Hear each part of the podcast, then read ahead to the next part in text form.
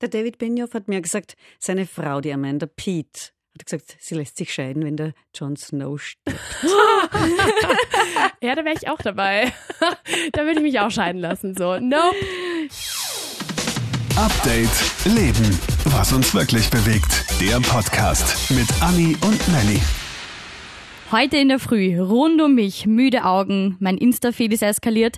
Das kann nur eines heißen. Die letzte Staffel Game of Thrones hat begonnen. Und neben mir jetzt Anni, die ist mega Fan, so freaky. Sie hat sogar ihr Mother of Dragon Shirt an. Ja. und wir sind nicht allein, denn direkt aus Hollywood jetzt zu uns gekommen, Reporterin Barbara Gasser. Grüß euch. Willkommen. Danke, dass ich da sein darf. Danke, danke dass du da bist. Die hat nämlich exklusive Infos für dich. Ich bin nicht so der Game of Thrones äh, Kenner, deshalb gebe ich jetzt mal weiter und hör gut zu.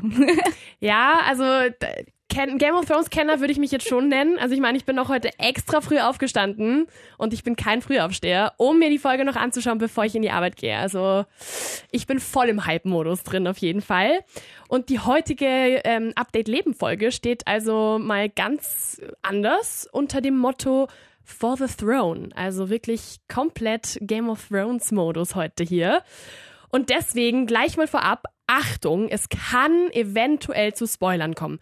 Wir werden es versuchen zu vermeiden, aber eventuell kann es passieren und wir sagen aber davor dann auch noch fett Bescheid. Also wir machen quasi so eine kleine Spoiler-Alarm-Anlage oder sowas. Alarm! Alarm! so, Barbara, du hast etwas geschafft, was Millionen von Menschen sich wünschen. Also wirklich, du warst ja backstage, hast dir ja die Drehorte angeschaut, hast die Schauspieler getroffen, du hast, glaube ich, sogar die Kostüme und so, alle die Kostümbereiche gesehen. Wie fühlt sich das an? Weil also ich persönlich, ich würde dafür einiges tun. Na, Game of Thrones war definitiv spannend und etwas ganz, ganz anderes. Also ich besuche regelmäßig äh, Drehorte äh, und ich besuche natürlich Dreharbeiten, das gehört zu meinem Job dazu. Und Game of Thrones war natürlich eins, was ich mir schon seit Jahren gewünscht habe. Es hat nie geklappt, weil, wie gesagt, ja auch in verschiedenen Land Ländern gedreht wurde. Und letztes Jahr war es dann das erste Mal, also zur letzten Staffel, wo ich eingeladen war, im Rahmen der der Hollywood Foreign Press Association, dass wir nach Belfast fahren durften und eben bei den Dreharbeiten dabei sein konnten. Und das war natürlich sensationell, weil das war eine Zweitagestour und die kann man sich, das kann man sich auch als Journalistin nur mehr wünschen. Da kann man nichts mehr, das, da es fast keine keine Dreharbeiten, die mehr das toppen können. Ja, das glaube ich. Also auch, auch die Schauspieler waren auch vor Ort oder? Einige der Darsteller waren vor Ort. Also Kit Harington war da, die oh. Lena Headey war da. Ähm, dann der David Benioff natürlich, äh, der Showrunner. Und jetzt kann ich mich nicht mehr erinnern, weil ich habe dann die anderen dann noch kurz einen Tag später dann in London getroffen, weil wir sind dann nach London weiter, zwei Tage später nach London weitergefahren und geflogen und haben dann die anderen dort interviewt. Also ich habe mit dem Robert Bogue, das ist der äh, Location Manager, denn mit dem habe ich natürlich gesprochen, dann auch mit der Deborah Riley, äh, Production Manager. Das heißt, es waren jetzt alle die, die wirklich involviert in die Serie sind, vor allem Backstage, so wie du es richtig gesagt hast. Also, weil die Stars, die treffe ich ja schon seit der ersten, seit der ersten Folge. Mhm. Die treffe ich ja zu jeder Staffel treffe ich sie neu oder wenn sie dann was anderes drehen, dann treffe ich sie ja immer wieder. Also die Stars waren jetzt für mich, sage ich jetzt einmal ganz ehrlich, nicht so der große Aufhänger, sondern für mich war es wirklich das Backstage-Gefühl. Wie geht's ja. hinter Game of Thrones zu? Wer sind die Leute, die die Sets machen? Wer sind die Leute, die die Kostüme herstellen? Und wie werden diese Kostüme beispielsweise gemacht? Was muss da beachtet werden? Das, das sind eben diese Informationen, die ich sonst nie bekomme. Und das habe ich jetzt alles in Belfast erfahren. Ich glaube, bei Kit Harrington, für alle, die den Schauspielernamen nicht kennen, das ist Jon Snow. Ah, okay, jetzt kenne ich mich aus, danke. Richtig, bitte Melly. Da wäre ich schon äh, komplett tot umgefallen. Also ich bin ja heiß verliebt in den. Und deswegen, das wäre für mich schon mein absolutes Highlight gewesen. Aber, Aber er ist verheiratet. Ja, nicht oh, no. Man kann ja ein bisschen träumen, so. Ist ja nicht so schlimm. ähm, aber gerade auch so dieses Gefühl, das stelle ich mir wirklich, wirklich arg vor. Einfach mal zu sehen, so, okay, äh, am Bildschirm schaut das alles so aus und in der Wirklichkeit steht man dann auf einmal da und das ist sicher komplett eine Überrumpelung, oder? Stelle ich mir vor. Ja, es war deshalb interessant. Also eine Überrumpeln würde ich jetzt nicht unbedingt sagen, weil ich habe schon so viele Sets erlebt. Also da bin ich nicht mehr überrumpelt. Okay, ja. Anni und ich wären wahrscheinlich umgefallen. Voll. So. oh Gott.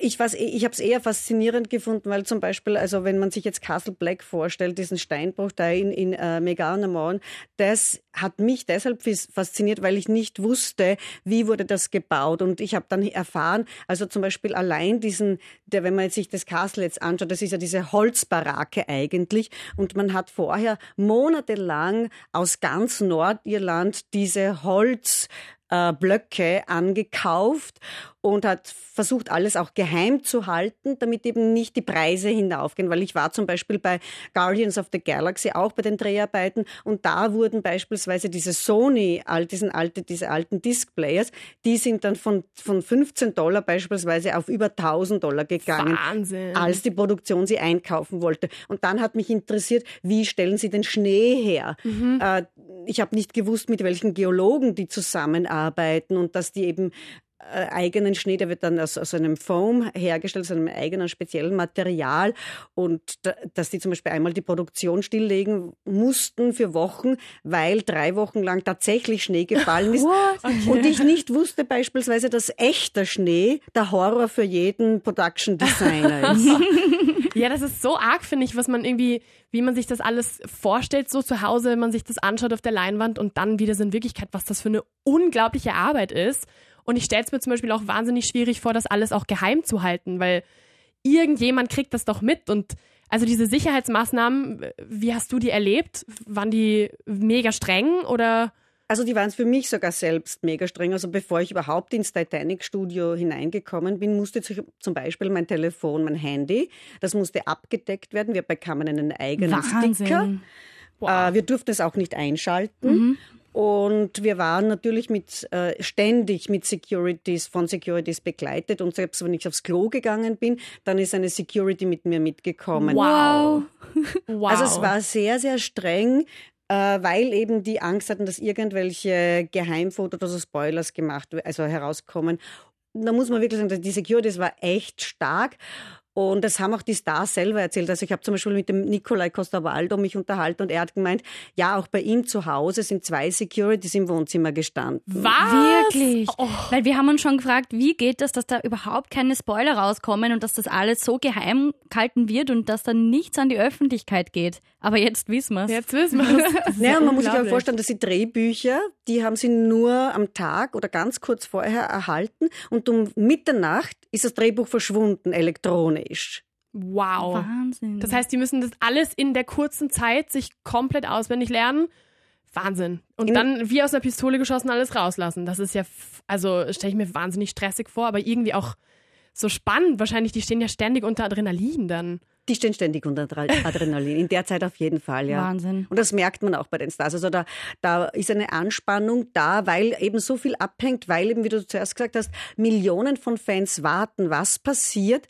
Und ich meine, selbst der David Benioff, der ja der Showrunner ist, hat mir erzählt, also auch bei ihm zu Hause war es so, also und er ist der Showrunner und er hat Kontakt Boah. mit dem George R. R. Martin und der schreibt das mit dem Dan Weiss gemeinsam. Also hat es geschrieben, jetzt mhm. ist ja schon vorbei. Aber äh, er hat gesagt, in der Zeit, er durfte keinen Laptop, nichts offen lassen, kein, kein Handy offen lassen. Es wurde alles kontrolliert. Also und da eben diese, diese Anspannung, wie geht man damit um, dass man eben nicht vergisst, dass es eine, eine Normalität wird, die auch diese Security, diese Sicherheitsvorkehrungen, aber andererseits, damit man auch mit dem leben kann, damit man sich wirklich konzentriert auf die Arbeit, dass man sich auf die Arbeit konzentriert. Das ist also eine, eine, eine wirkliche, fast eine eine Kontrapunkt, äh, punktuelle Aufgabe und die man ganz, ganz schwer vielleicht auch nur in dieser Gruppe auch wirklich schafft. Und Sie sprechen ja alle davon, dass Sie in diesen Jahren zur Familie geworden sind. Oh, ja. Das kann ich mal gut das vorstellen. Das wäre eh auch ja. meine nächste Frage, irgendwie, wie die Schauspieler unter sich sich fühlen, weil man verbringt ja so viel Zeit miteinander und das ist sicher auch so unglaublich intensiv. Und also äh, wie das Gefühl unter denen sein muss einfach. Das äh, gibt's da irgendwie Streitereien, gibt's da vielleicht sogar Liebschaften. Also der Kit Harrington zum Beispiel, der hat ja auch bei den Game of Thrones ähm, äh, Aufnahmen, genau die Rose Lily halt kennengelernt und die sind ja jetzt auch verheiratet und so. Also das ist, ich weiß nicht, ich stelle mir das schon sehr sehr intensiv vor. Auch wenn man Szenen irgendwie zusammen hat. Ähm, wie Daenerys und John jetzt in den letzten Staffeln. Achtung, Achtung, ich sag zwar nichts genaueres, aber ja, sie treffen sich in den letzten Staffeln. Das, das muss ja extrem eine so eine Verbundenheit irgendwie auch quasi aufbringen. Ja, das ist gut, dass du das ja auch erwähnst, weil die Emilia und der Kit haben beide gesagt, als ich sie gefragt habe, äh, e, eben auf diese Szene angesprochen habe, dass sie sich eben, sie sind privat eben befreundet mhm. und äh, es war, und sie ist natürlich auch mit der Rose befreundet. Das heißt, es war natürlich schwierig, wenn man dann sozusagen dieses dieses Drei sozusagen ein Dreiecksverhältnis ja ist, aber in Wirklichkeit ist es kein Dreiecks, weil sie sagt, es war schon irgendwie äh, ein, ein bisschen eine Spannung zuerst da, ein unangenehmes Gefühl, aber zum Glück sind sie so gut befreundet, dass eigentlich da gar nichts passiert ist. Die Freundschaft ist, sie sind nach wie vor extrem gut befreundet, alle miteinander. Und das macht eben das, ich glaube, der entscheidende Faktor ist, dass die, dass die, die jetzt Stars sind, die Schauspieler und Schauspielerinnen, die waren ja nicht berühmt. Als die, ja. als die Serie begonnen hat vor quasi zehn Jahren, war ja niemand von ihnen berühmt. Also wir hatten vielleicht gekannt den Nicola Costa-Waldau oder ja. die Lena Headey, die waren mhm. ja ein bisschen bekannt, aber der Rest war ja nicht wirklich bekannt. Das heißt, und wenn man jetzt an die Sophie Turner oder an die Macy Williams denkt, die waren ja noch Kinder, ja, die waren voll. ja elf und zwölf Jahre Wahnsinn. alt. Das heißt, die sind ja groß geworden vor dem Scheinwerferlicht und da hat sich einfach in diesen, wo sie eben nicht so berühmt waren, aber in eben in wirklich, sie konnten, wie du richtig gesagt hast, sie konnten ja mit niemandem in der Außenwelt darüber sprechen. Das heißt, da ist diese Familie, diese wirkliche Freundschaft entstanden, weil sie sich nur untereinander austauschen könnten und sie sind dann auch äh, über, über dick und dünn, also sind durch dick und dünn gegangen, weil sie mussten sich auch äh, über, unterhalten, wenn es Schwierigkeiten bei den, Set, äh, bei den Setarbeiten gegeben hat. Also die Emilie hat gesagt, sie hat darunter gelitten, wie oft war Regen, wie oft äh, hat sie durch den mit diesem schweren Kostüm beispielsweise durch den Dreck marschieren müssen.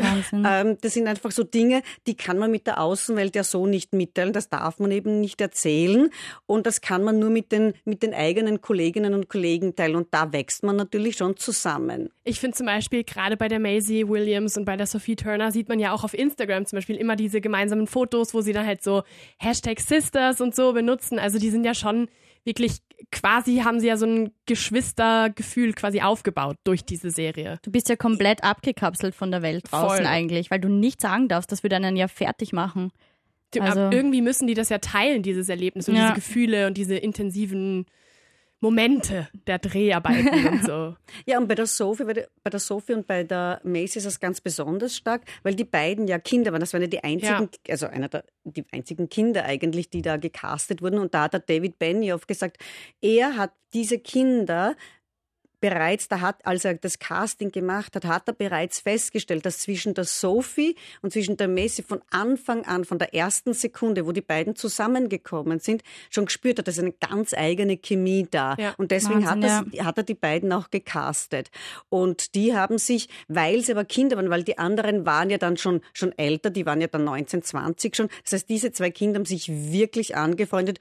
Und die Messi hat mir auch erzählt, sie hat sich wirklich auch angelehnt an die Sophie, weil die beiden, die sind durch die Pubertät gemeinsam gegangen, wenn sie äh, Probleme hatten oder auch durch Liebeskummer und das heißt, diese Dinge konnten sie miteinander wirklich teilen oder auch äh, Dinge, die auch in, in der Serie vorkommen, die die Serie ist ja sehr oft als frauenfeindlich beschrieben worden und gerade einer der beiden äh, Darstellerinnen hat es ja ziemlich dick ja. mitbekommen in ja. der Serie. Also für mhm. alle, wir wollen ja keine Spoiler verraten. ähm, ja. Und das, auch das konnten sie untereinander teilen, was sie eben mit, mit gleichaltrigen Mädchen oder auch Burschen nicht teilen konnten. Ja, klar. Und dadurch sind sie auch wahnsinnig zusammengewachsen. Ich stelle mir das Gefühl so schön vor irgendwie. Mhm. Und das wird nie mehr weggehen, auch wenn die Dreharbeiten zu Ende sind. Also ja. das wird ewig die Familie bleiben einfach vor allem das, den, der Moment muss sich ja auch arg gewesen sein, wo dann so dieses Letz, die letzte Szene gefallen ist, wo der letzte die letzte Sekunde so gedreht Cut, ja. wurde, Cut, das war's, dann die haben sicher geweint. Also ich glaube, was ich so mitbekommen habe, so aus den Gesprächen mit den Stars, sie haben es hat so mehrere Phasen gegeben. Also der Kit hat mir erzählt, er hat geweint oh. und zwar beim Table Read, beim, das ist so die, sozusagen ja. die Leseprobe, da sitzen äh, ich habe mir auch diesen Saal, also ich, wir waren selber, wir hatten die Konferenz und äh, auch in, in diesem sogenannten, in diesem berühmten Voll cool. Table Read Saal. Also es ist ein ganz normaler Konferenzsaal, so ähnlich wie jetzt, wo wir hier sitzen. Da ist so ein rechteckiger großer Konferenztisch und es sieht eigentlich unspektakulär aus. Und da sind alle dann zum Schluss zusammengekommen da waren dann 70 Leute ungefähr dort und dann hat es eben diese letzte Leseprobe gegeben und der Kit Harrington, der ist ja bekannt dafür, dass er seinen Text vorher nicht liest, das Drehbuch. Dann ist natürlich die Überraschung gekommen. Wir wollen nicht verraten, welche Überraschung. Jedenfalls ist er dann in Tränen ausgebrochen. Er hat auch gesagt, ja, es, es war für ihn ganz, ganz schwierig. Da hat, ist wirklich so, das erste Mal ist ihm zu Bewusstsein gekommen, dass es jetzt, dass jetzt das große Finale ist. Und dann beim letzten, als er gedreht hat, ich weiß jetzt nicht, wie viel, aber ich sage jetzt einmal. Sollen wir ein äh, Alarmzeichen reinmachen? Ja, nicht unbedingt. Okay. Ähm, ein, ein, bisschen vielleicht ist es doch, aber wie gesagt, es ist ja bekannt, dass er ja sehr oft auf dem Pferd sitzt äh, und mhm. reitet. Äh, da macht man ja kein Geheimnis draus. Nein. aber wie gesagt, er hat gemeint, bei der, äh, als er da äh, das letzte Mal geritten ist und äh, sich gedacht hat, ich werde jetzt wahrscheinlich nie wieder mehr auf einem Pferd sitzen und reiten. Ähm, oh. Das war so das, hm. die nächste Phase. Und dann natürlich bei der Weltpremiere. Ich war ja bei der Weltpremiere in New York in der Radio uh, Music Hall. Und äh, da habe ich dann am, am, Tag danach, und dann waren wir auch im Siegfeld bei der Afterparty, und da hat man dann schon gespürt auch, und am Tag danach, also die Stars sind dann alle schon sehr melancholisch geworden und bisschen traurig, dass es eben jetzt wirklich ich. vorbei ist. Also ich muss sagen, ich kriege die ganze Zeit Gänsehaut. Kein Witz. Also das ist, und ich glaube, ich werde sowas von weinen bei der letzten Folge. Das wird so richtig, was? Ich werde Taschentücher bereithalten danke. für dich, ja. Also ich habe heute, war ich schon ganz knapp davor, weil es einfach Momente gab, die, auf die man seit Jahren wartet und dann passiert es auf einmal, man denkt, oh mein Gott, endlich! Und dann, oh, Hilfe. Die ganze Welt fiebert halt einfach mit. Ja. Man wächst da gemeinsam rein und ja, Wahnsinn. Und gerade weil du jetzt die letzte äh, Staffel ansprichst, also ich glaube, es ist überhaupt das Erfolgsgeheimnis von Game of Thrones. Man weiß nicht, was in der nächsten Folge passiert. Es ist nicht absehbar. Man, man hat auch keine Ahnung, wie jetzt eben diese achte Staffel beginnt. Also als ich sie gesehen habe, eben vor zwei Wochen, ich hatte, ich bin rausgegangen, ich war sprachlos. Mhm. Es waren so wie gesagt, wir, wir, wir wollen ja nichts vergeben hier, aber ich war total erstaunt, was da rausgekommen ist, äh, wer, äh, welche Geschichten da neu gesponnen werden, welche Geschichten wieder aufgerollt werden, welche Beziehungen, wieder die Spannungen in den Beziehungen sind. Also es war fantastisch also, und es war auch eine riesentolle Stimmung. Also es war auch Standing Ovations hat es in New York oh. gegeben. Kann man gut vorstellen. Also ja. ich war heute... Alle wäre aufgesprungen. Ja, ich, ich, ich, ich hätte geschrien. So. Also ich habe sogar heute einmal mich so sehr erschrocken, dass ich kurz laut geschrien habe. Also es gab eine Szene heute, wo ich gedacht habe, oh Gott, und dann, ja. Aber ich verrate nichts. Müsst ihr selber sehen. Ich hoffe, ich werde auch nichts verraten. Ich bemühe mich, obwohl ich es auch schon gesehen habe. Ja, nein, also ich glaube. Es ist schwierig. Es ist, es ist wirklich schwierig. Es ist echt schwierig, vor allem wenn man einfach das schon gesehen hat und das irgendwie auch so quasi verarbeiten muss. Also auch wenn man eigentlich so nichts mit der Serie zu tun hat oder mit den Schauspielern, aber irgendwie muss man das ja so teilen. Und ich bin zum Beispiel heute auch in die Arbeit gekommen. Keiner hat's gesehen und ich dachte so, oh mein Gott, mit wem teile ich das heute? Du kannst also, es mir erzählen, aber ich bin dann halt so, ah, ja, cool. Also, ah, okay, ist mir wurscht. und du musst dir vorstellen, für mich war es ja ganz schwierig, weil ich musste ja eine, ich war, hatte, war ja unter, einen, einen Vertrag unterzeichnen, so mit einer Stillschweigeklausel. Und ich durfte ein Jahr lang nicht erzählen, dass ich in Belfast im Titanic Studio war und dass ich mir Game of Thrones angeschaut habe. Wow. Ein Jahr lang. Oh mein Gott. Wow. Puha. Hart. Das, das war hart so vor. hart. Also ich durfte, wir durften auch nichts posten. Ja. Ähm, ich durfte nicht sagen, was ich in. Ich habe mich dann einmal verplappert. Äh, da habe ich gesagt, ich war in Belfast, weil ich ja, weil ich mich so selber so gefreut habe, weil ich noch nie in Belfast war. Und dann durfte ich natürlich nicht sagen, was ich dort gemacht habe. Ich habe gesagt, ja, ich habe mir halt Belfast angeschaut. Ähm, und jeder so, okay. Hm?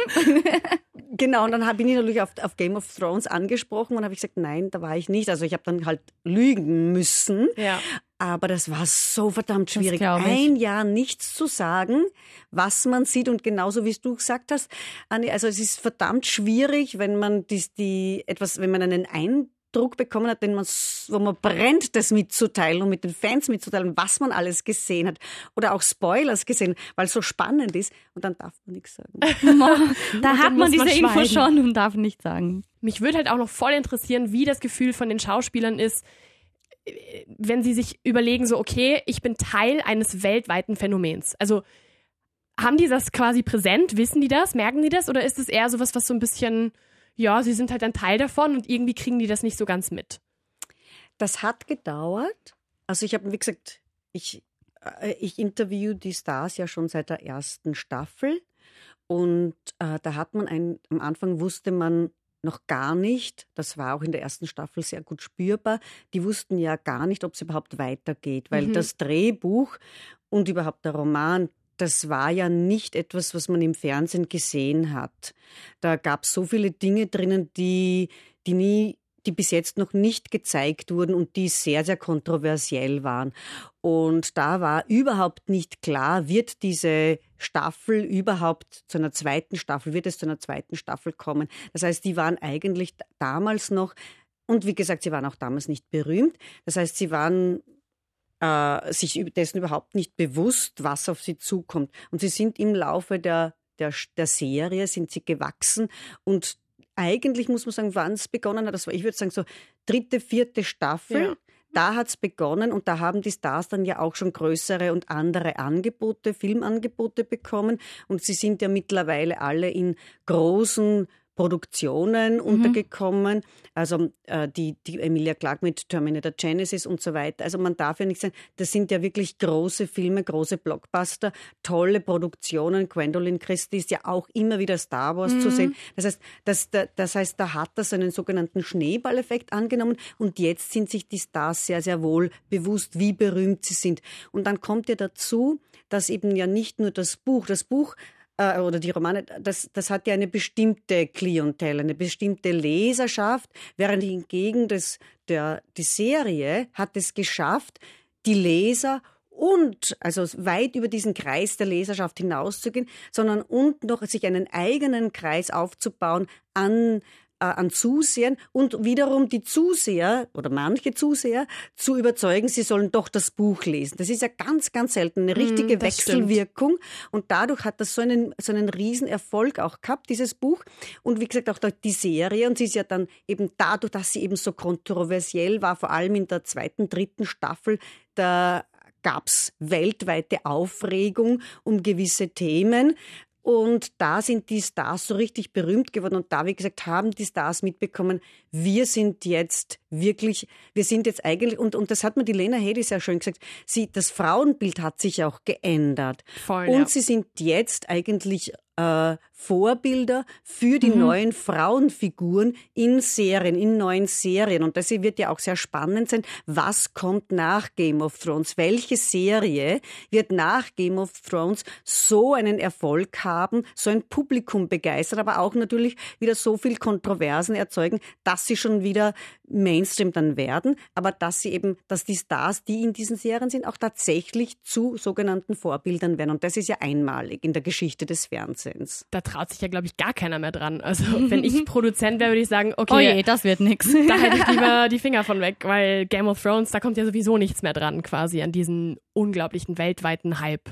Im Moment nicht. Im Moment, Moment wird es echt schwierig. Also, das stimmt. Aber gerade irgendwie auch, was so diese ganzen kontroversen Themen angeht und so. Es gibt ja enorm viele Nacktszenen und man sieht ja wirklich sehr grafisch Sexszenen und so weiter, wo man sich erst denkt, huh, okay, was ist jetzt los?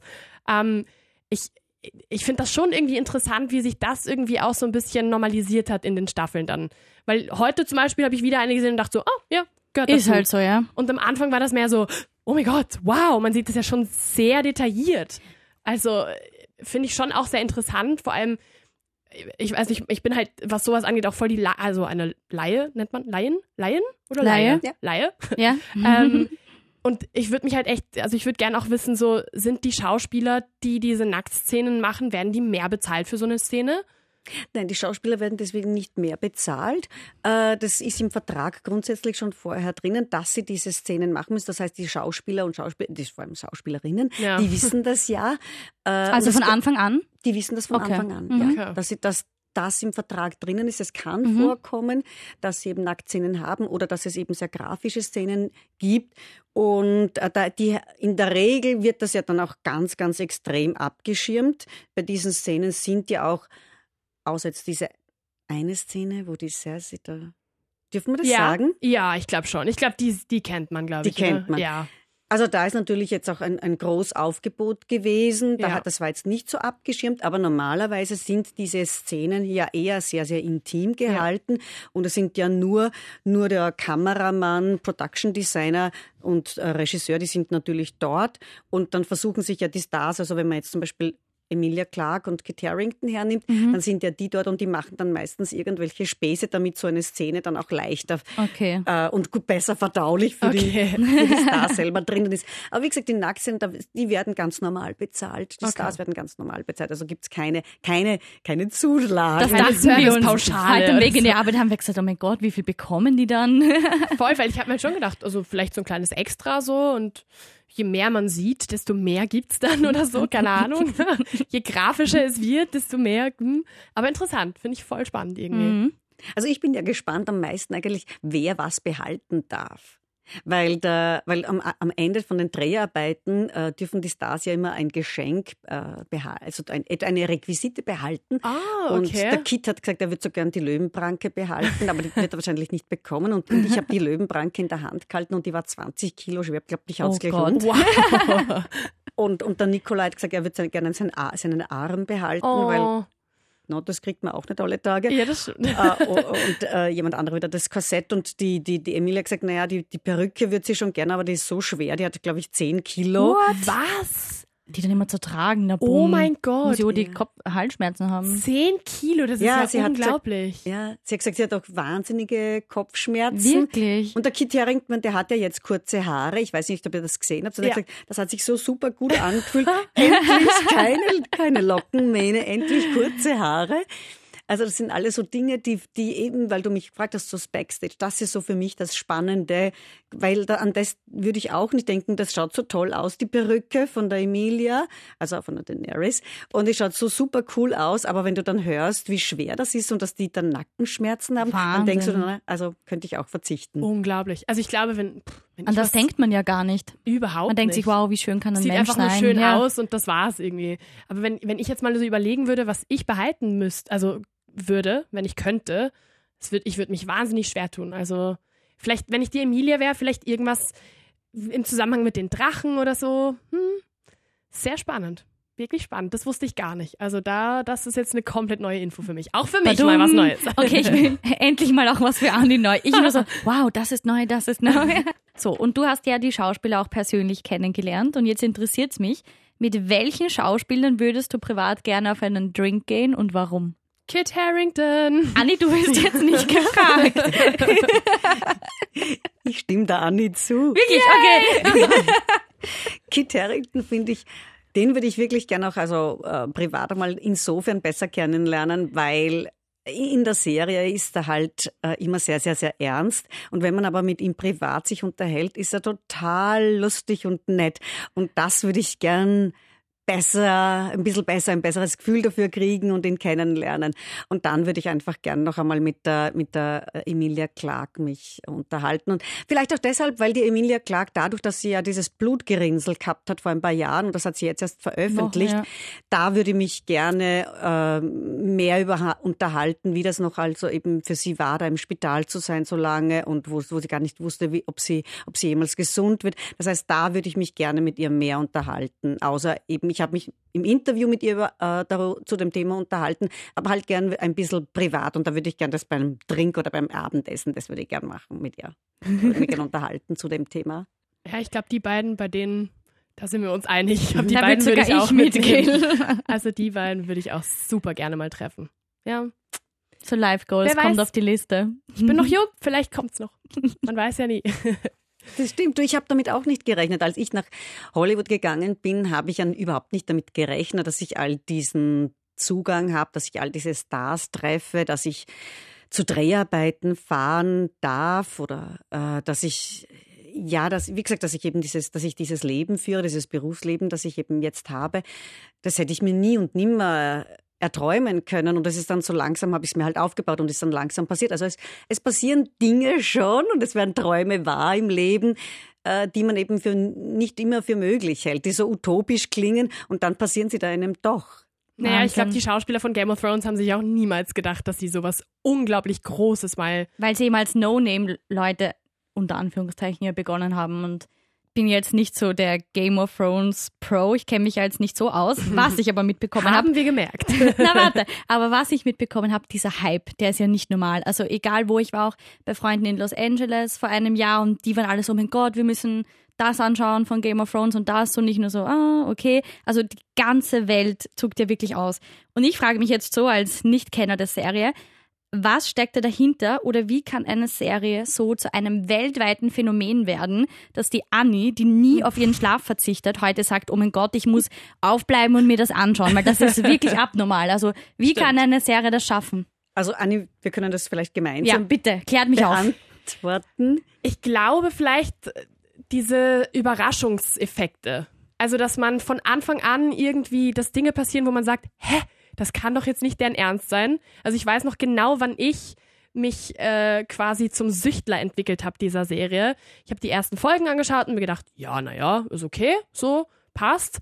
Und dann kam halt, also gut, Achtung, Spoiler, aber es ist halt in der ersten Staffel, deswegen ich schätze mal, dass ihr das alle gesehen habt. Ähm, dann wird halt der Ned Stark ja geköpft und das ist so, eigentlich die Hauptperson am Anfang, hat man so das Gefühl. Und dann ist auf einmal so, was? Das kann doch jetzt nicht euer Ernst sein. Und ab dann war ich drin, weil ich ab dann mir gedacht habe, okay, wenn sie den einfach so vom Fenster hauen quasi, was passiert dann noch alles? Und es kam immer und immer wieder eine neue Überraschung und immer wieder äh, sind Personen irgendwie, wo so eine Bindung quasi entstanden ist zwischen dem Zuschauer und mhm. dem Charakter irgendwie. Bäm, dann war er auf einmal weg. so das, das fand ich besonders. Mh, mm, süchtelnd quasi oder, oder suchtentwickelnd. Okay. Ja. Barbara? Ich habe hab geglaubt, du wirst sagen, jetzt, wenn der, als der Jon Snow gestorben ist. Das fand ich auch ganz arg. Ganz, und ganz wieder arg. zurückgekommen Ich wollte gerade mhm. sagen, lebt er nicht? Hä? Das war auch ganz heftig. Das war Staffel 5, glaube ich, am Ende. Hab ich mir auch gedacht, okay, was war, hä? Das kann doch nicht wahr sein. Aber irgendwie macht es das einfach besonders, finde ich. Dass mhm. man dann irgendwie immer weiter schauen möchte und sich immer mehr denkt, boah, okay, was passiert noch alles? Wie sehr kann ich noch überrascht werden? Der David Benioff hat mir gesagt, seine Frau, die Amanda Pete, hat gesagt, sie lässt sich scheiden, wenn der Jon Snow stirbt. ja, da wäre ich auch dabei. da würde ich mich auch scheiden lassen. So, nope. Das also John nicht. und Daenerys und vielleicht noch der Tyrion, wenn, wenn die drei irgendwie weg sind, dann bin ich auch weg. Dann dann komme ich weinend in die Arbeit, Melly. Oh Mach Gott, dich darauf bitte, gefasst. Bitte nicht, bitte nicht. Aber den Hype, also ich glaube, das ist äh, so wie du gesagt hast, richtig, es gibt so viele Überraschungseffekte mhm. in der Serie, ähm, sei es jetzt, wie gesagt, eben, dass jemand stirbt unerwartet oder dass es eine, ein Liebespaar gibt oder wie gesagt auch diesen Inzest, von dem wir, den wir kurz angesprochen haben. Also das sind einfach Momente gewesen, die es einfach in der Fernsehgeschichte in dieser Art noch nicht gegeben hat. Und da kann eben nur eine, das muss man schon dazu sagen, ein Kabelanbieter wie HBO, der ist bekannt dafür, dass er eben immer wieder die Grenzen überschreitet, die ein, ein normaler Fernsehanbieter mhm. gar nicht zeigen darf. Das kann eben HBO und das haben sie immer wieder bewiesen, schon mit anderen Serien. Und da, das war auch der Grund, warum der George R. R. Martin zugesagt hat, dass es eine Serie wird. Also ich habe das vom David Benioff erfahren. Der George R. R. Martin wollte ja nie, dass es äh, ein, ein gedreht wird, weil es hat so viele so viele Punkte gegeben, die offen waren, die er nicht gesehen hat, dass sie in seinem, die in seinem Buch drinnen waren, die, also in seinem Roman, in seiner Romanserie, die irgendwie in einer Filmadoption drinnen ge enthalten gewesen wären. Und dann hat er, und er war ein, ein Fan von, von Deadwood und von Rome, das sind HBO-Serien, und er, äh, und David Benioff ist an, auf ihn zugekommen und hat dann gesagt, er möchte gern für HBO, weil da kann man all diese Dinge zeigen und all diese Überraschungseffekte auch bringen.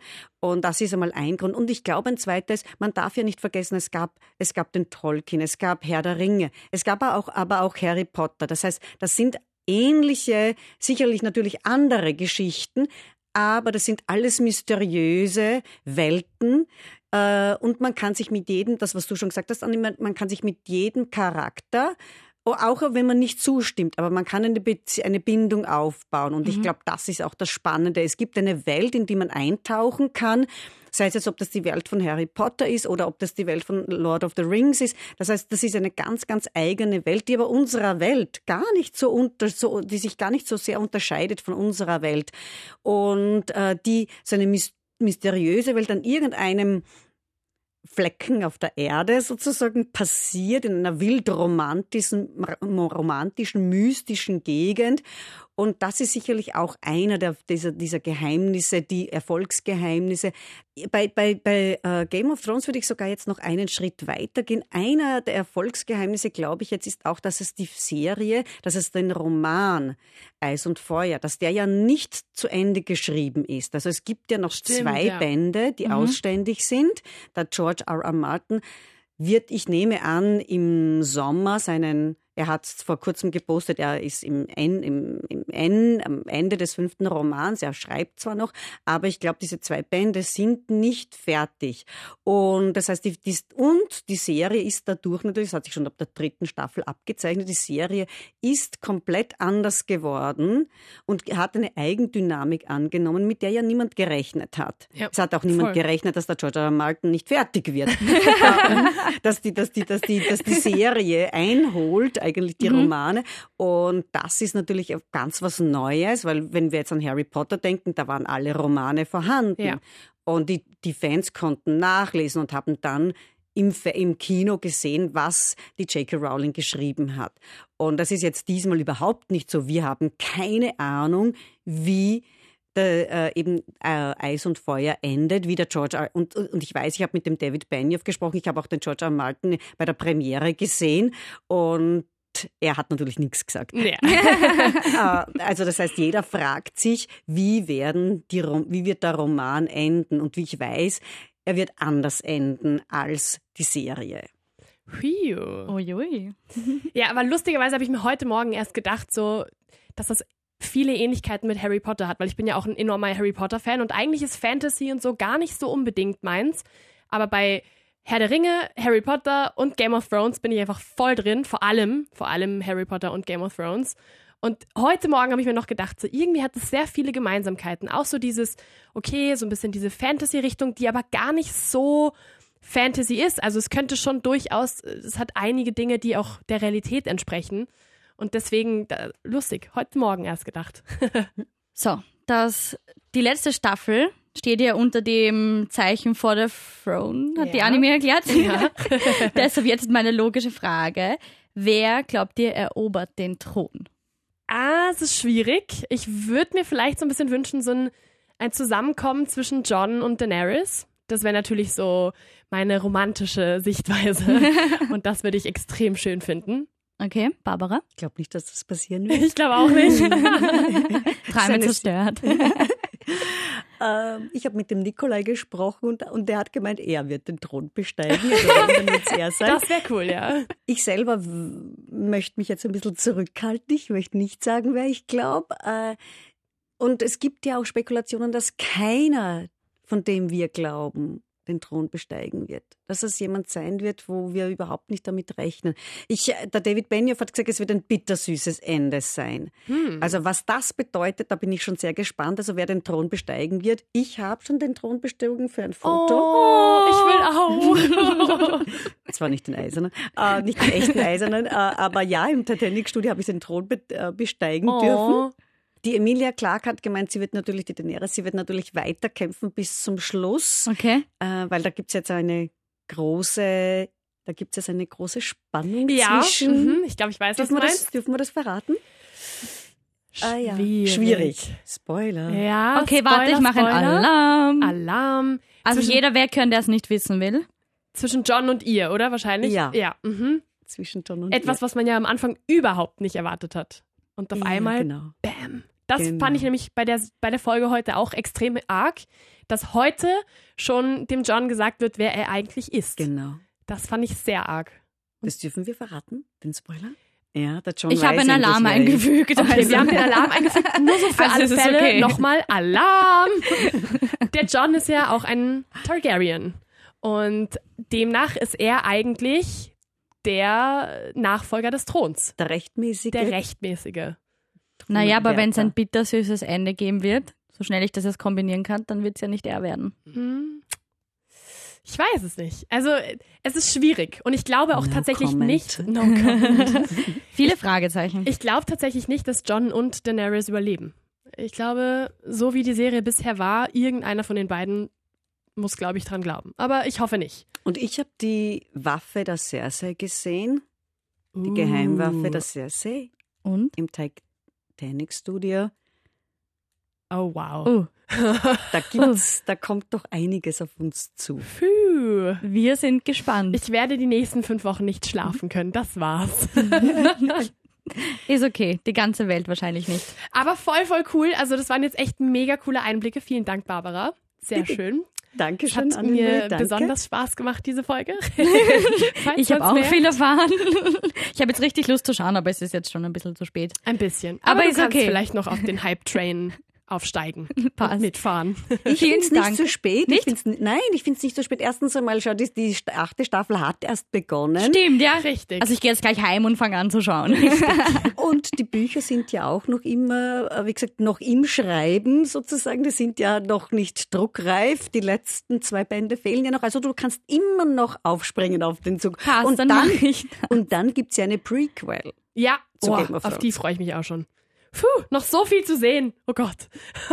Perfekt. Okay, und danke Barbara, dass du extra aus Hollywood zu uns gekommen bist. Ja, voll. Vielen Dank für diese Game of Thrones Power, für diese mega Einblicke und ich würde mal sagen, for the throne. For the throne. For the throne. Ich danke euch auch. Danke, dass ich da sein durfte und mit euch diese Eindrücke teilen konnte, weil es hat, es war für mich auch sehr, sehr spannend mit euch, da, mich darüber zu unterhalten, weil es ist das erste Mal, dass auch ich drüber reden darf. ganz, ganz exklusive Einblicke hier. Mega, mega cool. Dankeschön und bis zum nächsten Mal. Dankeschön. Tschüss. Tschüss. Update Leben. Was uns wirklich bewegt. Der Podcast.